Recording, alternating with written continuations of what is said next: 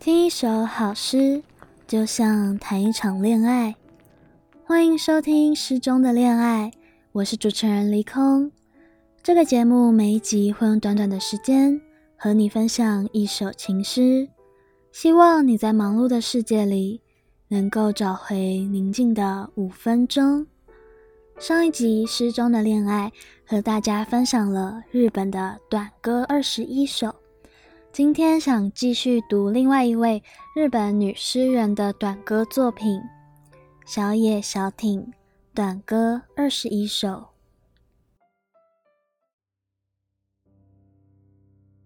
他出现是不是因为我睡着了，想着他，早知是梦，就永远不要醒来。当欲望变得极其强烈，我反穿睡衣。暗如夜之壳。我知道，在醒来的世界，我们必得如此，但多残酷啊！即便在梦中，我们也必须躲避别人的眼光。对你无限思念，来会我吧，夜里。至少在梦境上，没有人阻挡。虽然我沿着梦境。不停地走向你，但那样的幽会加起来，还不及清醒世界允许的匆匆一瞥。潜水者不会放弃，海草满布的海湾，你将弃此等候你双手采撷的浮浪之躯不顾吗？此爱是真是梦，我无从知晓。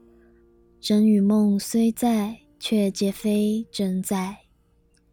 这风结露草上，一如去年秋天，唯我袖上泪珠是新的。秋夜之长，空有其名，我们只不过相看一眼，即已天明。想为自己采忘忧草。却发现已然长在他心中。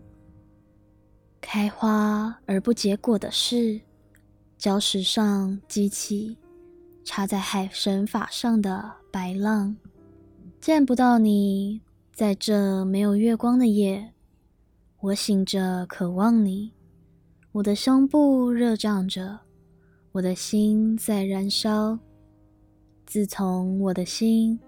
置我于你漂浮之舟，无一日不见浪，湿如我衣袖。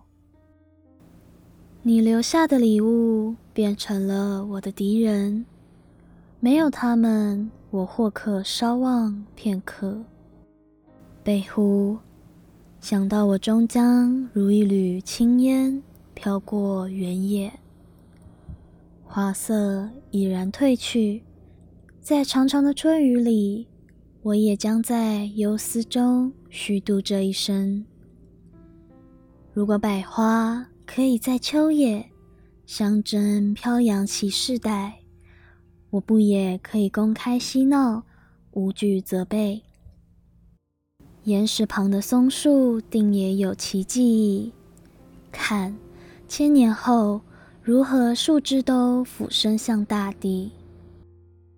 照着山村中这荒芜，秋天的月光在这儿多少代了？在此岩上，我将度过旅夜。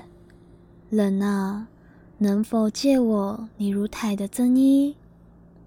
此生寂寞漂浮，如断根的芦草。倘有河水诱我，我当前往。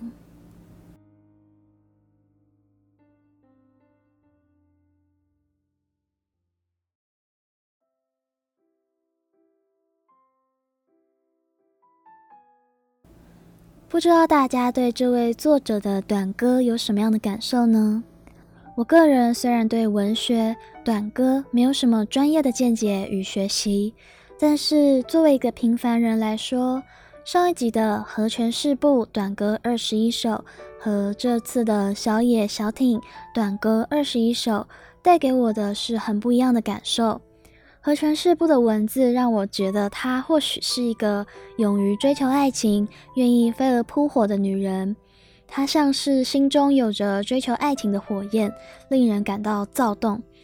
而小野小町给我的感觉，则相对的比较忧愁或是宁静，像是有千丝万缕的情感和纠结缠绕在她的心上。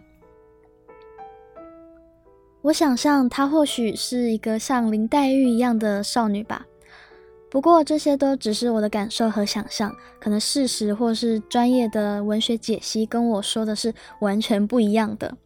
不知道你觉得如何呢？文字的背后是否也带给你不同的想象呢？谢谢你收听今天的《失踪的恋爱》节目中的内容，参考资料我都会附在资讯栏。有任何想法或是指教，都非常欢迎大家留言或是来信。如果你喜欢这个系列，也别忘了让离空知道。另外，离空目前正在征收恋爱信箱的来信，虽然不知道有没有机会可以读到你的信，不过希望有一天我可以和大家分享这些故事。那我是主持人离空，我们下一集再见。